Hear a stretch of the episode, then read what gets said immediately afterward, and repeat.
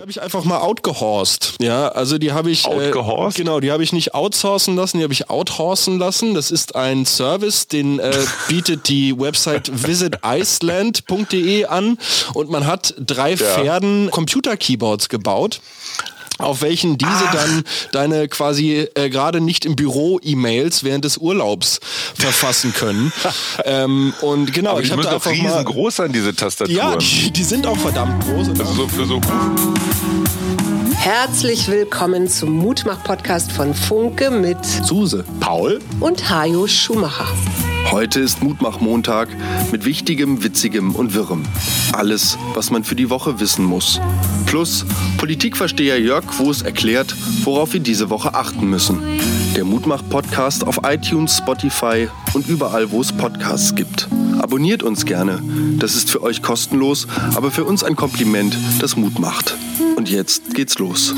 Herzlich willkommen zur Montagsfolge von Wir, dem Mutmach-Podcast der Funke Mediengruppe. Ich bin heute alleine im Podcast-Studio und mir zugeschaltet von einem anderen Kontinent äh, ist mein Vater. Hallo Hajo, hallo Papa. Hallo mein lieber Sohn, mein lieber Paul. Ich sitze hier in Buenos Aires zusammen mit deiner Mutter und deinem kleinen Bruder, den wir allerdings in, naja, so zwei Stunden, also so am Nachmittag des Sonntags, ähm, in seine Gastfamilie verabschieden werden, wo er die nächsten Monate zubringt, weil er hier Spanisch lernt. Und wir haben ihn einfach hier nur abgeliefert und wollen uns jetzt hier gar nicht weiter als Eltern großartig so gluckenmäßig, beschützermäßig irgendwie in den Vordergrund spielen, halten uns ein bisschen zurück. Und es sind so, naja, schon so eine leichte Traurigkeit, weißt du, so Abschied nehmen. Und das Spannende auf der anderen Seite ist, äh, die Welt sieht von hier aus so viel ungewöhnlicher aus als von Deutschland, weil Deutschland hier überhaupt keine Rolle spielt. Und du musst mir jetzt einfach mal erklären, was in der Heimat los ist. Also tatsächlich, während ihr euer Wochenende, naja, so mit dieser leichten Nostalgie des äh, Verabschiedens des Kükens in die weite Welt begeht, graust mir tatsächlich so ein bisschen jetzt vor kommendem Montag, weil nachdem äh, Robert Habeck daran gehindert wurde, von einer, einer Meute wütender Landwirte quasi seine Urlaubsphäre zu verlassen, wurden hier für die ja. nächste Woche wirklich ähm, verschiedene Proteste angekündigt, die diese Hauptstadt lahmlegen sollen. Also nicht nur Autobahn Autobahnzufahrten in Brandenburg, auch innerhalb von Berlin. Äh, wir haben morgen wieder einen Schulanfang, das heißt, die Ferien sind jetzt wieder vorbei. Mhm. Und das sind alles so Punkte, die wirklich dafür sprechen, dass wir hier in der nächsten Woche auf ein ähm, Verkehrschaos zusteigen. Im, Im, öffentlichen Nahverkehr gab es wohl auch noch mal Ankündigungen. Könnte sein, dass die S-Bahn da auch noch mit einsteigt. Und insofern, ja, aber, sind die Temperaturen am Fallen und die Mundwinkel leider auch momentan. Erklär mir bitte eines. Das sind doch jetzt nicht alles nur Landwirte. Landwirte, oder? Also die S-Bahn wird ja nicht von Landwirten betrieben, meines Wissens. das stimmt. Es sind tatsächlich nicht nur die Landwirte, es ist so eine Akkumulation von verschiedenen Streiks, vor denen die Hauptstadt hier gerade zittert. Oha. Und äh, das hatte Mama mir in einem Beitrag per E-Mail geschickt. Man hat jetzt die große Sorge, dass vor allem auch diese Bauernproteste, wie sie jetzt hier genannt werden, was ich auch ein wirklich irgendwie äh, blödes Wort dafür finde, ähm, die Proteste jetzt von quasi rechten Populisten unterwandert werden könnten und man sich dort diese, mhm. naja, aufgeheizte Stimmung zunutze macht, um weiter voranzutreiben. Auf der anderen Seite herrscht halt auch wirklich großes Unverständnis gegenüber den Entscheidungen der Bundesregierung, jetzt diese Agrarsubventionen, welches ja nicht mal Subventionen sind, sondern tatsächlich zusätzliches Einkommen für die Bauern dargestellt haben, äh, jetzt hier zu streichen. Aber in meinem Verständnis ist die Bauern ungefähr genauso falsch wie die Frauen oder die Münsterländer oder so. Das ist so eine Verallgemeinerung, mit der ich nicht so richtig klarkomme. Total. Ja, der deutsche Landwirt ist jetzt nicht unbedingt die Speerspitze der Innovation der gesellschaftlichen. Das ist schon wahr. Auf der anderen Seite gibt es aber jede Menge junger, moderner Bauern, die sagen, das Problem sind jetzt nicht die paar Subventionen, die gestrichen werden, sondern eine verfehlte Agrarpolitik der letzten Jahrzehnte. Und wir haben jetzt das gleiche Phänomen, was wir bei einigen Themen haben, dass äh, alles das, was in den letzten Jahren oder Jahrzehnten versäumt, vermasselt, verpennt worden ist, wird jetzt wieder in diesem Fall dem armen Habeck, aber am Ende der Ampelregierung vor die Füße gekippt. Und du lernst doch eigentlich nur eins daraus, ja. Mhm einfach gar nichts machen. Ja, weil jede Form von Veränderung, gut, in diesem Fall ist es ja, es wird was gestrichen, ähm, aber du machst ja nichts als Ärger in dem Moment, wo du irgendetwas ankündigst, was du verändern willst. Und auch da kann man einfach nur sagen, von Merkel lernen heißt siegen lernen. der Reformalpha der Politik wird nicht gerade erleichtert oder ermutigt durch diese Art von Protest. Mhm. Sag mal, hat denn der Herr Habeck schon, wo wir damit angefangen haben, hat er denn schon irgendwas von sich gegeben? Ich habe nur gesehen, er hat irgendwelche Bilder von der von der Hallig-Hoge gepostet, wo die Sonne auf und untergeht über dem Wattenmeer. Aber hat er sich schon geäußert zu diesen ganzen Vorgängen da auf dem Schiff? Er hat sich wohl schriftlich geäußert und es haben sich ihm viele Politiker auch parteiübergreifend angeschlossen in der Meinung, dass diese Art von Protest zu weit geht, wenn dort eine Person, mhm. ein Politiker, in diesem Fall eine Person des öffentlichen Lebens, ein Minister, quasi dazu genötigt wird, auf einer Fähre zu verbleiben, weil ihm der Ausgang von einer Meute aufgebrachter Menschen irgendwie äh, verwehrt wird und diese dann zum Teil irgendwie auch mit Polizeieinsatz äh, zurückgedrängt werden mussten, dann sind das für mich Zustände, die, die finde ich schwierig. Olaf Scholz wurde wohl auch in den Hochwassergebieten, welche er letzte Woche besucht hat, lautstark beschimpft. Wir hatten ja auch, ich glaube, Ende letzten Jahres ja, ja. mal so ein bisschen über Diskussionskultur und Annäherung geredet. Da entfernen wir uns gerade meiner Meinung nach davon davon. So, also ich hätte das cool mhm. gefunden, wenn man mhm. jetzt als als Landwirt gesagt hätte, pass auf, da kommt Herr Habeck von der Fähre. Wir sind jetzt mal so dreist und grätschen jemandem ins Ende seines Urlaubs. Ich meine, wie geil fänden es denn diese Privatpersonen, wenn sie irgendwo von einer Erholungsreise zurückkommen und das Erste, was dir so beim Fuß an Land setzen entgegenschlägt, laute Rufe und, und Negatives. Das ist ja genau. das, was mich rasend macht. Und das Argument lautet immer, ich bin wütend. Ja, ich bin wütend. Und das hörst du ja überall. Das, das ist ja bei jeder Art von Protest ist das ja immer die Begründung. So, ich bin wütend. Und wenn jemand sagt, ich bin wütend, dann ist damit jeder Schwachsinn, jedes miese Verhalten, jedes un undemokratische, unkommunikative Verhalten gerechtfertigt. In dem Moment, wo ich sage, ich bin wütend, ich bin nicht Opfer und habe Recht auf Sonderbehandlung. Das. Ja, weil das natürlich, äh, aber es wird ja, es wird ja dann für einen selbst legitimisiert mit einem Ausdruck des Widerstandes, ne? mit einem Ausdruck des Widerstandes gegen eine Knechtschaft, die einem von außen auferlegt ist. Das ist, das ist für mich echt ein gefährliches Narrativ, wenn ich mich auf der einen Seite, also ich sehe mich quasi als wütendes Opfer. So, ich legitimiere, also die Selbstjustiz wird dadurch legitimisiert, dass ich halt sage, sage, ne, ich stehe jetzt endlich auf. Dass die Ankündigung solcher Eingriffe in die Landwirtschaft, und da kenne ich mich zu wenig mit der Materie aus, aber dass die natürlich immer erstmal auf Unverständnis treffen werden, ähm, das, ist, das ist eigentlich doch der politische Werdegang. Also ich meine, oder? Jemand macht einen Vorschlag, dann wird äh, so. Und die Frage ist jetzt aber doch, wie ich in ein, äh, in ein Diskussionsklima zurückgesteuert, die, die Situation zurückgesteuert bekomme, dass ich es eben schaffe, dort gemeinsam für die Bundesrepublik und uns alle am besten und das politische Klima hier zuträglich eine Einigung zu erzielen. Was ich spannend finde, ist, dass du hier tatsächlich eine Parallele zwischen Argentinien und Deutschland hast, weil die Politik von Herrn Millet, äh, das ist der Kettensägenpräsident, Klammer ja. auf, kurze Werbung. Jeden Freitag machen deine Mutter und ich unter dem Motto Kettensägen-Tango ein Thema, was uns bewegt, hier so aus der fernen Welt. Wir haben vergangenen Freitag angefangen mit dem Empty Nest Syndrom, weil wir halt unser letztes Kind gerade verabschieden. Was macht das so mit uns als Paar? So, das war jetzt der Werbeblock, aber der Millet ist natürlich ein, ein radikaler Reformer. Man nennt ihn Anarchokapitalist, wendet sich massiv jetzt wieder den USA zu, will den Dollar hier als Leitwährung etablieren. Und natürlich, was macht man bei einer Inflation? Kürzen, kürzen, kürzen. Und hier steht auch ein Generalstreik an. Mal gucken, äh, was das mit uns macht. Verstehe, ja. Dynamische Wochen, die da politisch und auch wirtschaftlich auf uns zukommen. Ich wusste gar nicht, ähm, dass es unter Ökonomen so einen Spruch gibt. Eigentlich gibt es nur vier Arten der Wirtschaft auf dieser Welt. Und zwar die entwickelte Wirtschaft, die unentwickelte Wirtschaft, Japan und Argentinien. Weil Argentinien quasi alle Werkzeuge hatte, um richtig durchzustarten mhm. und es aber irgendwie nie wirklich dazu gekommen ist. So seit 2001 habe ich jetzt recherchiert, befand sich das Land wirklich in einer starken Rezession, die jetzt so bis 2020 dann da so ihren Höhepunkt erreicht hat und jetzt wirklich die Nachwirkungen auch dieser krassen Inflation ja auch zu diesem politischen Umdenken in Argentinien geführt haben.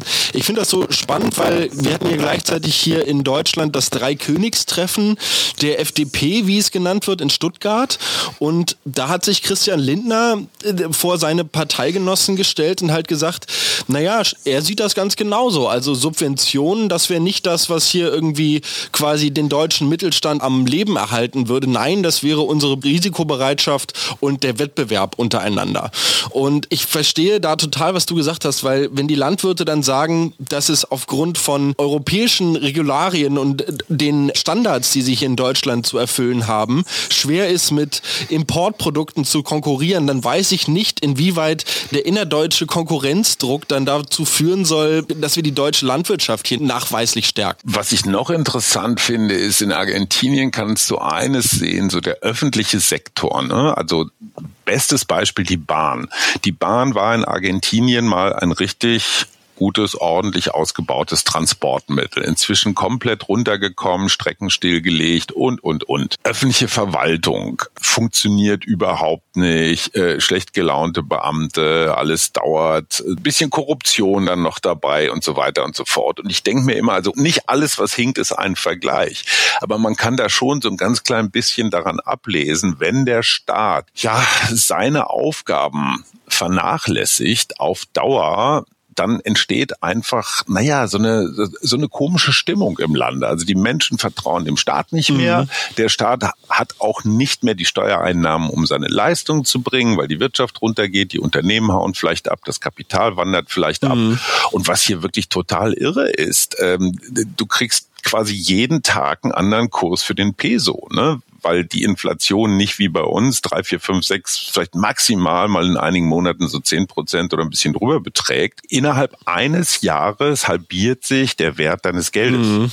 Das heißt zum Beispiel, jeder Mensch, der irgendwas gespart hat, der in den letzten 20 Jahren im festen treuen Glauben einfach jeden Monat ein paar äh, Pesos auf die hohe Kante gelegt hat, das ist alles nur noch Papier. Mhm. Ja, dein Spargeld ist weg. Es ist einfach weg. Es ist nichts mehr wert. Das ist schon echt brutal und da können wir mit unserem Inflationchen äh, wirklich froh sein. Das kriegt man dann so mit den üblichen Mitteln, ein bisschen Zinsen hoch und so, wie wir sehen, ja einigermaßen gut in den Griff. Aber sag mal was ganz anderes, was mich ja hier von ferne durchaus auch umtreibt. Unser gemeinsamer regierender Bürgermeister hat ja, ja, zwischen den Jahren mal so quasi beiläufig bekannt geben lassen, dass da mit der Bildungssenatorin vielleicht ein kleines Techtel ist. Kann das sein, dass der dachte, das geht so unter oder die Leute lächeln das weg oder dann kommt Silvester und keiner redet mehr drüber. Wie kann das sein, dass ein Vorgesetzter, ein regierender Bürgermeister in Zeiten von Machtgefälle, das ist ein Begriff, der sich durch die gesamte MeToo-Debatte gezogen hat, weil es ganz häufig ja Männer in Machtpositionen waren, die das irgendwie ausgenutzt mhm. haben. Wo gibt's denn äh, ein klareres Machtgefälle als zwischen einem regierenden Bürgermeister und seiner leitenden Angestellten der Senatoren? Mhm. Ich meine, wie kann man auf die Idee kommen, dass man so ein Verhältnis, also ich meine, hey, ja, es ist Liebe, meinetwegen, alles prima, ähm, aber wie kann man auf die Idee kommen, dass der Rest der Republik und auch Berlin das einfach so wegatmet? Mhm.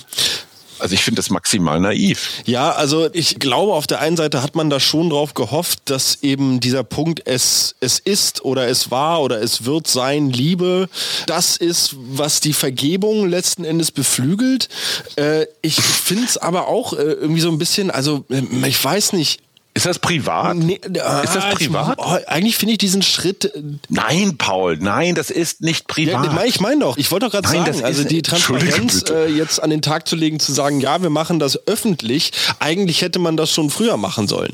Ne, also wenn das anscheinend ja so nach dem Ende von Herrn Wegners letzter Beziehung Richtung Jahresende 2023 aufgeflammt ist, hätte man doch eigentlich sagen müssen, so pass auf, hier, guckt mal So, dann hätte man das vielleicht sogar noch als Aber Erfolgsgeschichte. Nein, so man hätte, man hätte die Beziehung überhaupt nicht anfangen dürfen, zumindest nicht unter diesem, ich sag mal, beruflichen, äh, unter dieser beruflichen Konstellation. In jedem mhm. Unternehmen in den USA ist es besonders rigide, aber gibt es so Compliance-Regeln, die heißen, dass dann einer von beiden einfach seinen Posten verlassen muss, damit es kein direktes Vorgesetzten- oder Vorgesetztinnenverhältnis mehr gibt. Weil ist doch völlig klar, die anderen Senatorinnen und Senatoren, die denken natürlich, ach guck mal an, da wurde ja viel weniger gestrichen und jetzt wird sie wieder bevorzugt und verstehe, allein der verstehe. Verdacht, Allein ja, ja. der Verdacht, dass da irgendwo Dinge, die eigentlich in die Öffentlichkeit, in den Senat, ins Abgeordnetenhaus gehören, die Öffentlichkeit hat Recht darauf,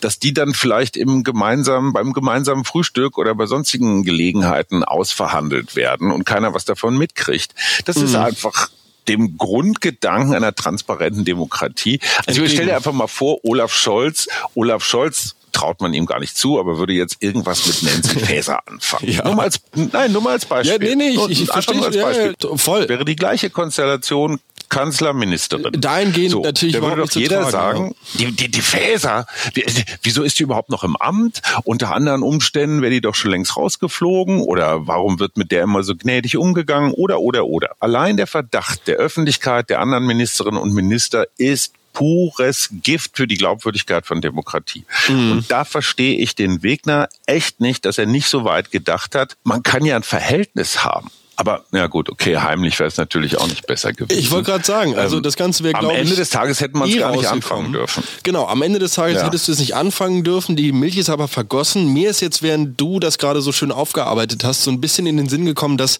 Herr Wegner sich ja durchaus auch jetzt im Sinne der Liebe die eigene politische Karriere so ein bisschen torpediert hat.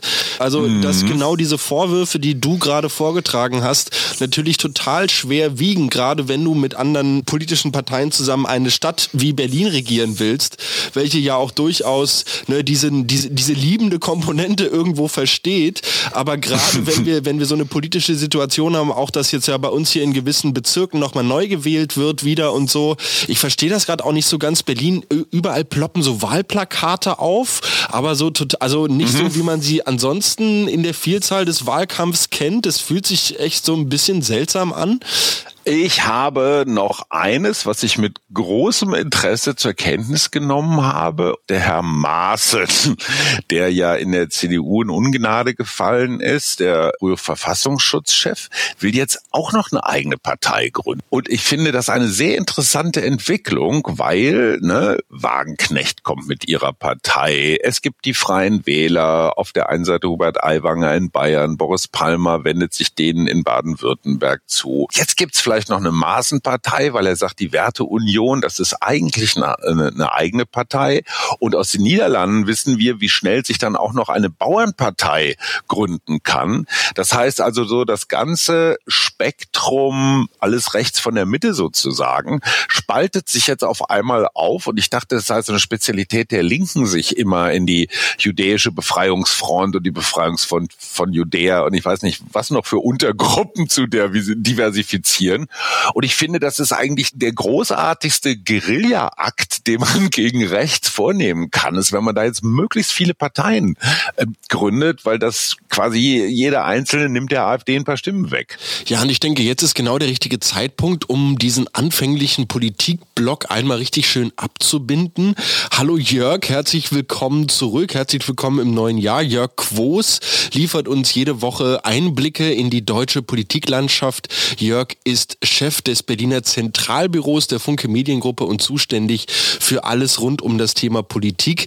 Was macht denn die Ampel gerade? Ja, lieber Hajo, lieber Paul, da bin ich wieder und hoffe, dass eure Hörerinnen und Hörer des tollen Mutmach-Podcasts gut ins neue Jahr gestartet sind. Sie sind auf jeden Fall besser ins neue Jahr gestartet als die Ampelregierung, wobei wir wieder bei der beliebten Frage wären, wie geht es eigentlich der Ampel in dieser Woche? Und da will ich jetzt mal etwas den Blick weiten. Ähm, schließlich geht es jetzt um das ganze kommende Jahr. Und ich kann schon sagen, die Ampel ist äh, mittlerweile am Tiefpunkt ihres Ansehens angelangt. Wir haben zum Jahresende nochmal schlechtere Zustimmungswerte gesehen. Auch die Werte des Bundeskanzlers waren dramatisch. Und jetzt kann es ja eigentlich nur noch aufwärts gehen. Und da gibt es doch das ein oder andere gute Signal. Zum Beispiel Christian Lindner hat ja schließlich die Frage, ob die FDP in der Ampel verbleiben soll, in die Hände der FDP-Mitglieder gelegt und dort eine knappe Mehrheit bekommen für Weitermachen. Das gibt der Ampel natürlich einen neuen Schub und es ist ein Auftrag für den FDP-Vorsitzenden, diese Regierung fortzuführen. Das tut er auch zum Beispiel, indem er seinem Regierungskollegen Robert Habeck von den Grünen beiseite springt und gegen die Bauernproteste verteidigt, die ihn an der Fähre am Landgang nach Hause gehindert haben. Und da tut sich schon eine atmosphärische Allianz auf. Und ich glaube, dass diese Stimmung, wir sind alle gemeinsam im Keller gefangen, dass die die Ampel tatsächlich jetzt zum Jahresanfang etwas beflügeln kann. Man hat gemerkt, es geht nur gemeinsam, es geht nicht mit Streit. Und ich kann mir vorstellen, dass tatsächlich die Spitzen der Ampel jetzt in diesem Jahr sich geschworen haben, wie ein guter Vorsatz, den man fasst, weniger zu trinken und sich mehr zu bewegen. Wir streiten uns einfach weniger. Die Opposition macht es der Ampel auch nicht allzu schwer. Wir haben ja gehört, dass Neuwahlen gefordert wurden aus der CSU und auch Friedrich Merz hat das gerne erwähnt. Aber ich frage mich, wer soll denn antreten gegen Olaf Scholz.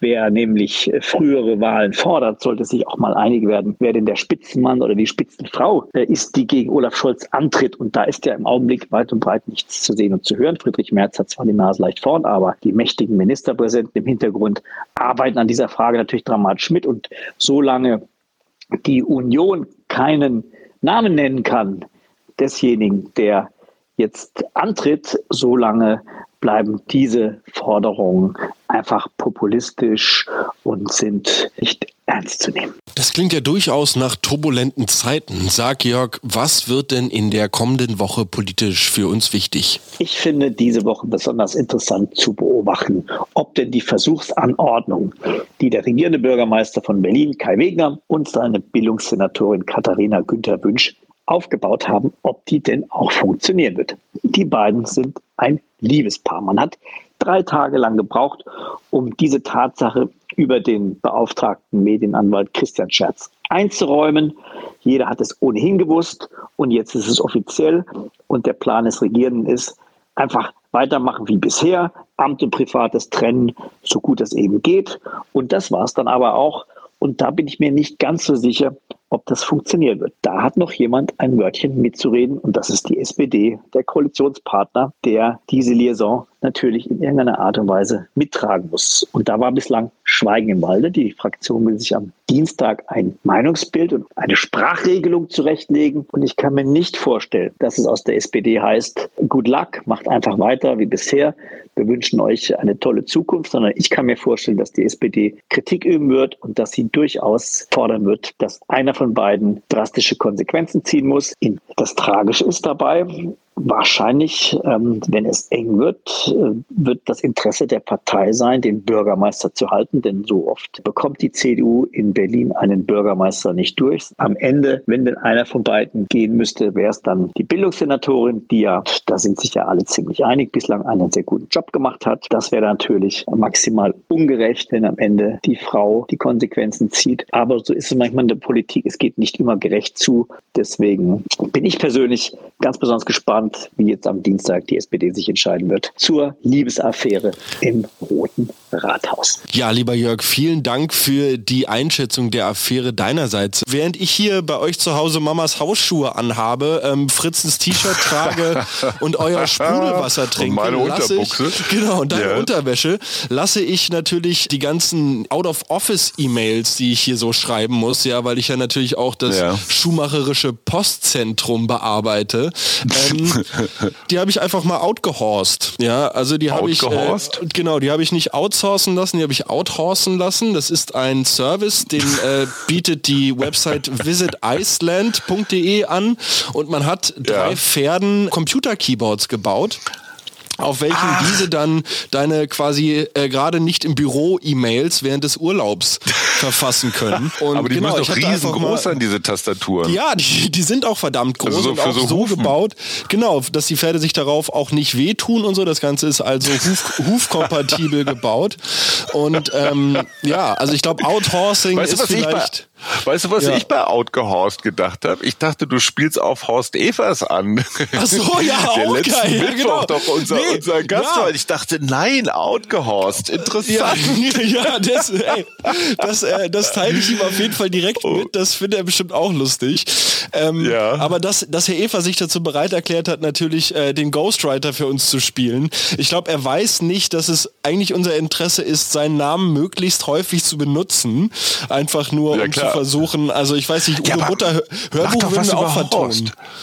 Ja, ja, Ja, das aber wäre mach doch geil. irgendwas ja. mit Horst. Horst, Horst, Slow Horses. ja, Horst with no name. Ja. Horst Wilson, ein, ein Everscreen. Sandra Hüller. Sagt dir das was? Nee. Sandra Hüller ist, das ist sehr interessant. Wenn du die siehst, sie sieht, sorry, aber wirklich normal, nett, alles okay, aber wirklich nicht spektakulär aus. Ist gerade von der National Society of Film Critics, also den amerikanischen Filmkritikerinnen und Kritikern zur besten Schauspielerin des Jahres ähm, gewählt worden. Und wir haben im Flugzeug, also ich jedenfalls, endlich mal Anatomie eines Falles geguckt, was ja ein sehr, sehr gut besprochener Film ist, der durchaus auch als nicht-amerikanischer Beitrag, also dem werden so Chancen auf den ein oder anderen Oscar eingeräumt. Und es ist ausgerechnet Sandra Hüller, ähm, die Schauspielerin, die diesen Film so besonders macht, weil du denkst immer, ey, die spielt das gar nicht, die ist das. Und zwar total leise, ganz viel Zwischentöne, ganz, ganz unspektakulär. So viel zum Thema, wir in Deutschland kriegen nichts mehr auf die Kette. Diese Sandra Hüller ist ein Weltstar überall, nur nicht in Deutschland. Es kennt sie keiner. Irgendwer sagte neulich, wenn die bei uns samstags über den Winterfeldmarkt geht mit so einem Einkaufskörbchen, wo ein paar Äpfel und Kartoffeln drin sind, die würde kein Mensch erkennen. Und das finde ich großartig. Und da sind wir bei einem anderen Thema, was mich umtreibt, die Vier-Schanzentournee. Andreas Wellinger, den ich bislang auch jetzt nicht so auf dem Schirm hatte, ist, wie ich finde, relativ sensationell Zweiter geworden. Ich kann mich erinnern, dass wir jahrelang bei der, wir, unsere Adler, bei der Vierschanzentournee immer brutal abgestürzt sind. Und egal, wo ich jetzt hingucke, ich gucke natürlich übers Netz das eine oder andere, was in deutschen Medien los ist. Ich habe den Eindruck, der Typ hat total abgelust. Also überall steht, boah, nur Zweiter. Der hat gegen einen super routinierten äh, Japaner verloren. Also man kann auch sagen, er hat dem super Japaner das Leben schwer gemacht. Er hat einen super Erfolg hingelegt, aber überall steht nur, oh, Enttäuschung und der Rest der Mannschaft taucht ja auch nicht viel. Und also, hey Mann, es ist ein zweiter Platz, ja, vor Österreichern, vor Finnen, vor Norwegern, vor all den anderen Nationen, die ja auch alle Skispringen können. Und da denke ich mir, hey, großartige sportliche Leistung und man hat den Eindruck, es sei der letzte, der letzte Loser. Sag mal, ich habe noch eine Tiergeschichte, die ist insofern lustig, weil wir saßen gleich am ersten Abend, als wir hier in Buenos Aires angekommen sind, in einer sehr angesagten Location, so, naja, sah ein bisschen aus so wie, na, Gründerzeit, also ganz prächtig mit Säulen, so eine Halle und das war in der Tat so eine Art Casino der Pferderennbahn. Cool. Die noch in Betrieb ist und gar nicht so weit weg von hier. Also wirklich sehr edel, wahnsinnig viele junge Leute, gute Musik. Also es war einfach so eine Ausgeh-Location. Und wir saßen relativ dicht an der im Dunkeln liegenden Pferde Rennbahn, also diesem riesengroßen Oval. Und da watschelte ein Tier über die Bahn und naja, es war keine Katze, es war kein Hund. So viel war klar. Okay. Es war aber auch nichts, was wir sonst so kannten. Und, Ja. und wie gesagt, es war kein schnelles Tier, es war auch kein elegantes Tier. Ja. Wir hätten gesagt, das ist ein Biber, aber Biber sind doch immer da, wo Wasser ist. Ja. Und dann haben wir uns auf Schnabeltier geeinigt, was eigentlich überhaupt nicht sein kann, weil die gibt's nur in Australien. Aber insofern ist meine Tiergeschichte für diesen Montag, ähm, naja, das rätselhafte Tier. Verstehe. Also es war einfach etwas Großes, was ich irgendwie so in der. Also, nee, aber wenn du. Also so groß war es Ja, ja nicht. es hatte Fell. Es hatte Fell? Sicher? Es hatte Fell und ich würde mal sagen, so insgesamt vielleicht so ja, einen guten halben Meter lang. So- und es hatte so was Biberartiges, ein Paddelschwanz, aber wie gesagt, Biber brauchen noch Wasser, die rennen da nicht einfach so übers Feld. Vielleicht ein Feldbiber. Gut. Ich muss gerade, ich, ja, genau, ich muss Trockenbiber. gerade an Capybaras denken. Hast du denn auch eine Tiergeschichte für mich, mein Sohn? Na, ich habe natürlich äh, Pferde, die irgendwie E-Mails schreiben. Entschuldige bitte, also Oh, wenn das oh, nicht... oh, oh, oh, oh, oh. Also klar. wenn das nicht Ja, äh, die nehm- beste Tiergeschichte dieser Woche ist und ähm, ja, an alle da draußen, die jetzt auch vorhaben, Anfang dieses Jahres nochmal in Urlaub zu fahren, Outhorse Your Email ähm, findet man relativ schnell. ähm, genau. Und äh, wird tatsächlich vom isländischen Tourismusbüro deshalb angeboten, weil man mit so einem Augenzwinkern halt sagen will, pass auf, mach das Handy einfach mal aus, lass unsere Pferde Mhm. deine Online-Korrespondenz erledigen und ähm, genieß einfach mal die Reise. Und insofern ähm, Ja. hoffe ich, dass ihr das auch machen könnt und äh, freue mich total auf eure Kettensägen-Tango-Folgen. Und ich muss ja sagen, Ja. wenn ihr Fritz äh, jetzt schon anfangt zu vermissen, musste ich doch letzte Woche, beziehungsweise das am Ende letzter Woche auch so ein paar Mal schlucken, weil obwohl ich jetzt natürlich hier wieder zu Hause bin, im elterlichen Nest und wenn hier morgen früh der Wecker klingeln wird, dann wird sich das bestimmt auch alles so anfühlen wie damals, als ich noch zur Schule gegangen bin. Auf der anderen Seite bin ich halt auch immer so gewohnt, ne, dass ich jetzt irgendwie so zum Podcast aufzeichnen und so hier in so eine Wohnung komme und ihr irgendwie da seid und jetzt irgendwie zu wissen, dass das so ein paar Wochen lang nicht der Fall ist, das ist irgendwie äh, seltsam. Naja, wir haben das mit dir ja alles schon geübt, ne? Diesen Abschied so damals mit Freiburg und du brichst in dein eigenes Leben auf und wir werden euch auf dem Laufenden halten, wenn wir das heute durchmachen und dann einfach so, weißt du, zum letzten Mal so die Hand erheben, so zu einem stillen Gruß. Also ich habe schon ganz schön Kloß im Hals. Ich habe ganz zum Schluss für dich noch eine unmoralische Frage, weil Ja. in den nächsten Wochen werden hunderttausende Dosen Paxlovid ähm, wahrscheinlich vernichtet werden. Paxlovid ist eines der Covid-Medikamente seiner Zeit, die die Bundesregierung aufgekauft hat für, äh, ja, für den Schutz der Bevölkerung. So, und jetzt stellt man fest, brauchen wir nicht mehr, ist vielleicht auch gar nicht mehr passend für die aktuellen Effektiv, äh, ja. Varianten. Ist das jetzt eigentlich Geldverschwendung, dass die Bundesregierung das gekauft hat und das jetzt vernichtet wird? Was würdest du sagen? Oh, das finde ich schwierig im Nachhinein zu beurteilen. Ich denke, dass die Pandemie und viele der politischen Entscheidungen, die dieser Zeit getroffen wurden, die jetzt erst wirklich im Nachhinein beurteilt werden können. Und wenn es jetzt herauskommt, dass aufgrund von völlig absurder Zahlen davon ausgegangen wurde, dass man diese Impfmengen braucht, dann klar kann man davon reden, dass dort Steuergelder in den Sand gesetzt wurden. Wenn es darum geht, dass ich irgendwie sage, hey, ich will jetzt versuchen, mein Land quasi durchzuimpfen, um diesem Virus und dieser Pandemie Herr zu werden und aufgrund dessen versuche ich irgendwie möglichst viel dieses Impfstoffes zu bekommen, weil ich nicht weiß, wann ich neuen kriege oder wer noch liefern kann, dann finde ich das auch irgendwo verständlich. Das ist ja immer so ein bisschen das Grundvertrauen in die Politik. Ich finde pauschal im Nachhinein zu sagen, wir haben jetzt das und das, das wird jetzt vernichtet und das war Geldverschwendung, finde ich schwierig. Ich würde mir immer gerne die Umstände angucken. Ich finde es geradezu fast unverschämt oder frech, jetzt zu sagen, das ist Geldverschwendung.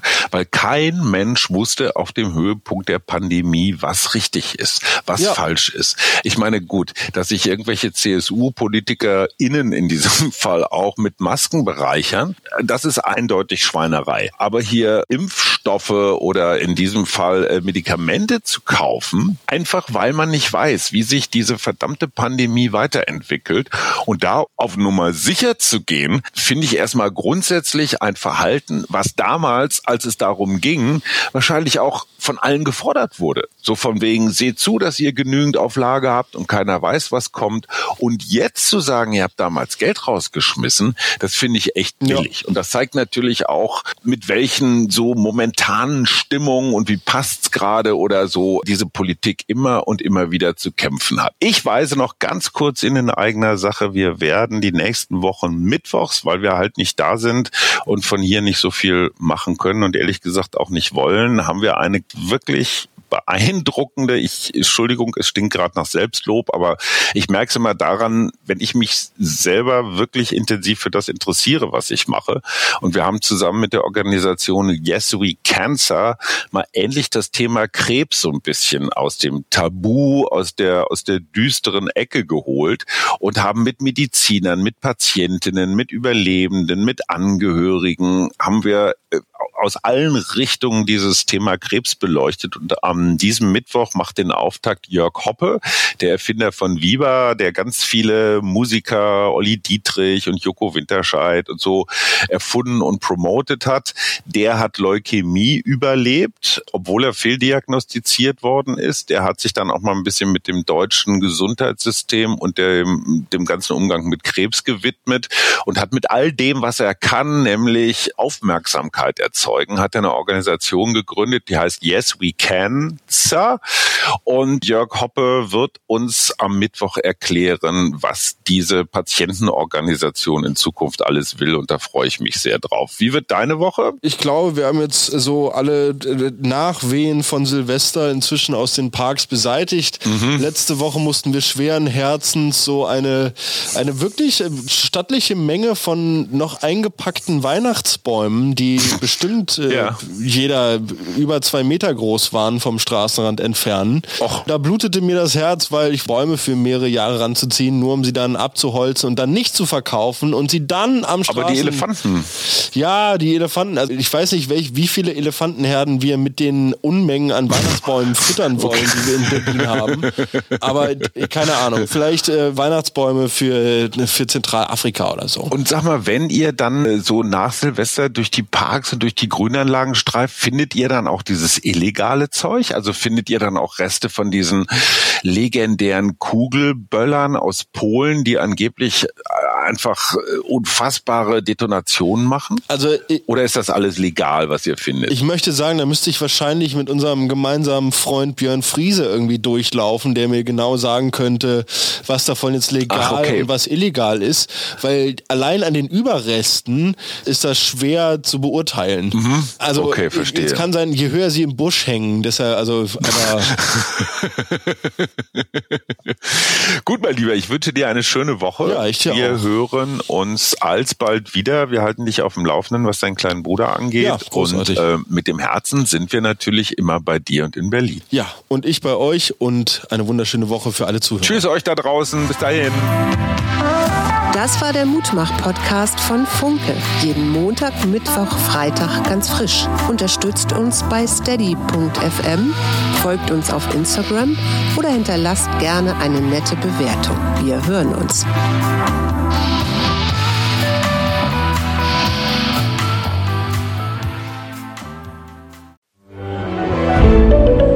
Ein Podcast von Funke.